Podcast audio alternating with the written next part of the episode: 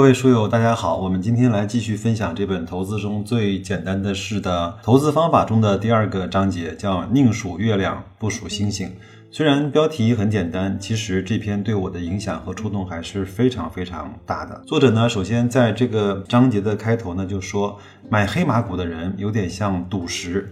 我们都知道，去云南啊、腾冲那边，你会去买一些原石来去赌，对吧？买一块不起眼的石头，期待能够开出好玉来。去年的情形呢，是太多的人争着去赌石，玉倒没人买，结果石头呢，价格被炒得跟玉的价格很接近，有些还不怎么。盈利的黑马股的市值已经到了两三百亿，而寡头行业龙头白马股的市值也不过才五六百亿。这个时候呢，我宁可去买玉。其实呢，这个情况每年的股市里面都会出现，仿佛投资者交易这件事情呢，在中国股市中从来没有存在过。都说一朝被蛇咬，十年怕井绳。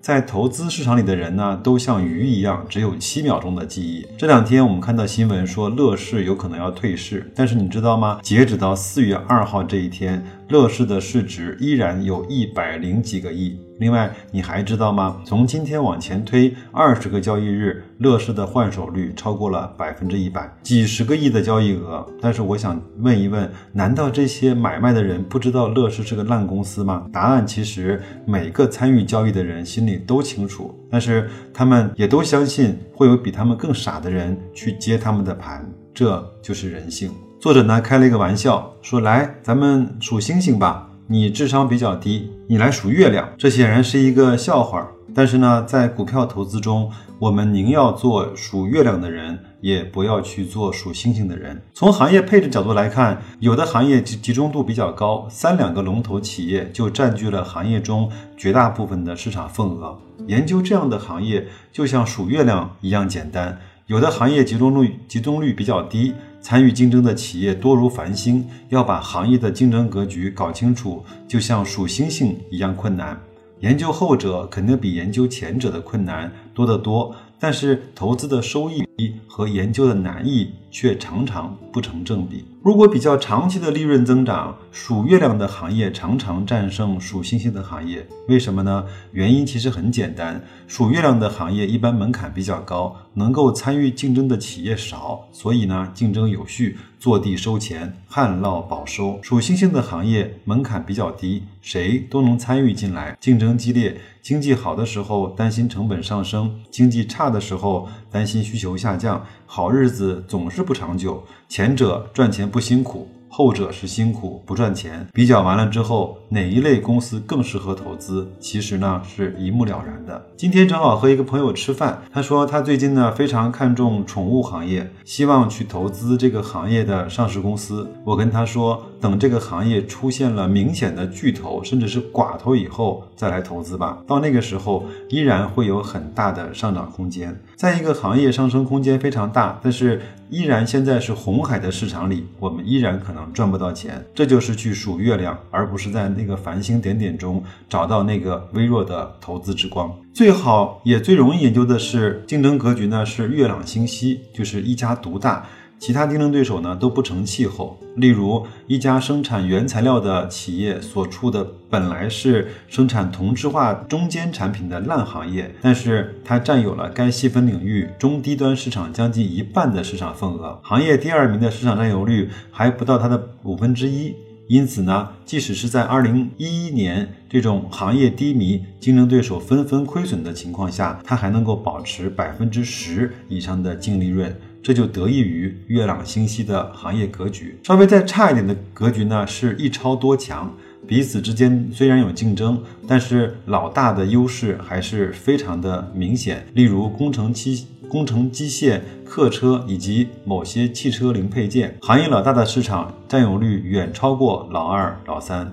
龙头企业的规模优势、品牌认知度和服务网络竞争优势。令竞争对手难于追赶。再次一些的呢，是竞争格局叫两分天下，或者是三足鼎立。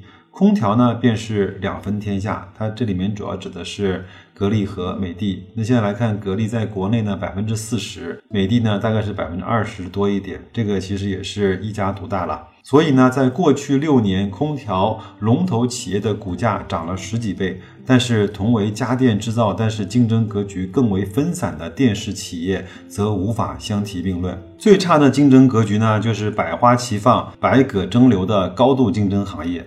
这种充分竞争的行业，一般是吃力不讨好的行业。长期投资者不妨等待他们通过竞争分出胜负之后再做投资。很多人都知道，很多人都担心啊，等行业胜负分出来之后呢，再去投资会比较迟。其实只要看一看腾讯、百度、谷歌这些公司的情况。在他们几年以前就击败了行业对手，成为一家的时候，但是这几年的投资回报率依然非常的不错。数月亮呢的行业有一个不太好听的名字——寡头垄断行业。寡头垄断呢也分两种，一个呢是国家给的和市场给的。国家给的垄断行业呢，例如说公用事业，比如说水电啊这些，往往伴随着价格管制，那长期的投资回报率一般不会太高。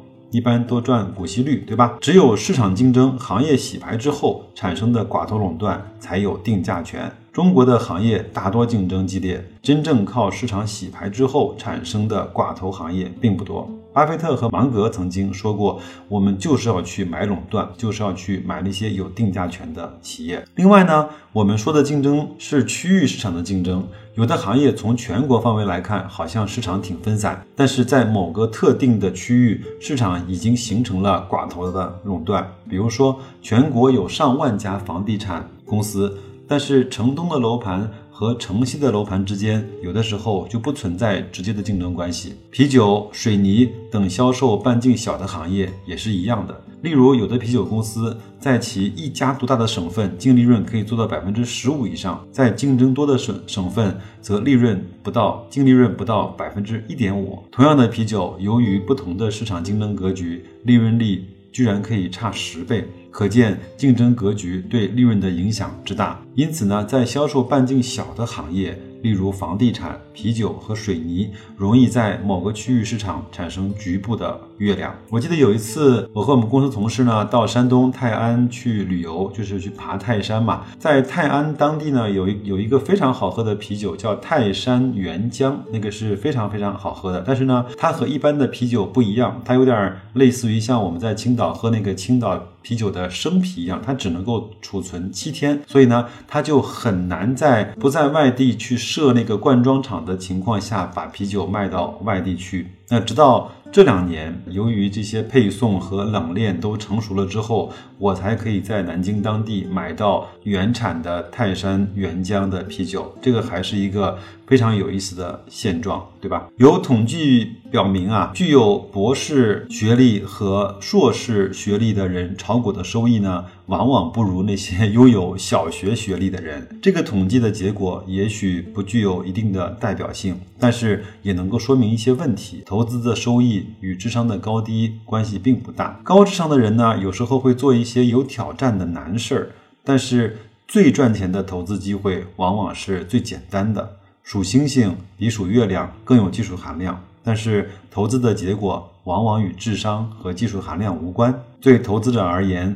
等企业竞争分出高下，在月朗星稀、胜负已分的行业中投资行业龙头是胜。而后求战，那些竞争者多如繁星的行业，硬要去猜谁是最后的赢家，是战而后求胜。两种投资方法孰优孰劣，不言自明。这两句话其实也是我最喜欢的，在《孙子兵法》里面的两句话。就是善战者是胜而后求战，非善战者是战而后求胜。就是我们在胜负已定的情况下，我们才去打这场仗，而不是拼尽自己的身家去打那场也有可能输，但是呃也有可能会去赢的那场战争。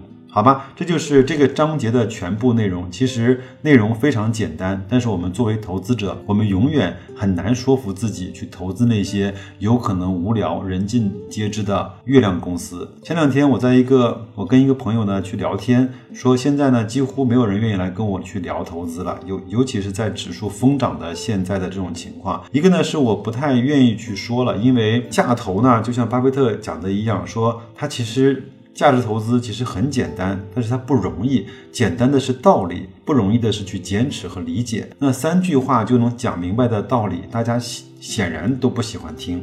那我呢，也确实没有每次装作高深莫测的本事，说我告诉你一个代码，我告诉你一个机会。我只能跟大家说，在我的能力圈之内，我建议你。在格力价格不高的时候去买一点格力，去买一点好公司去做你的定投，去拿你的闲钱来去做长时间的投资，就有可能能够让你收获超越 GDP 加上 CPI 的收益和增长。就这些，但是很多人觉得它太慢。希望听我节目的这些朋友们能够理解这些简单的道理，去坚持做，在正确的道路上坚持走得越来越远。因为这样，祝各位投资愉快。再见。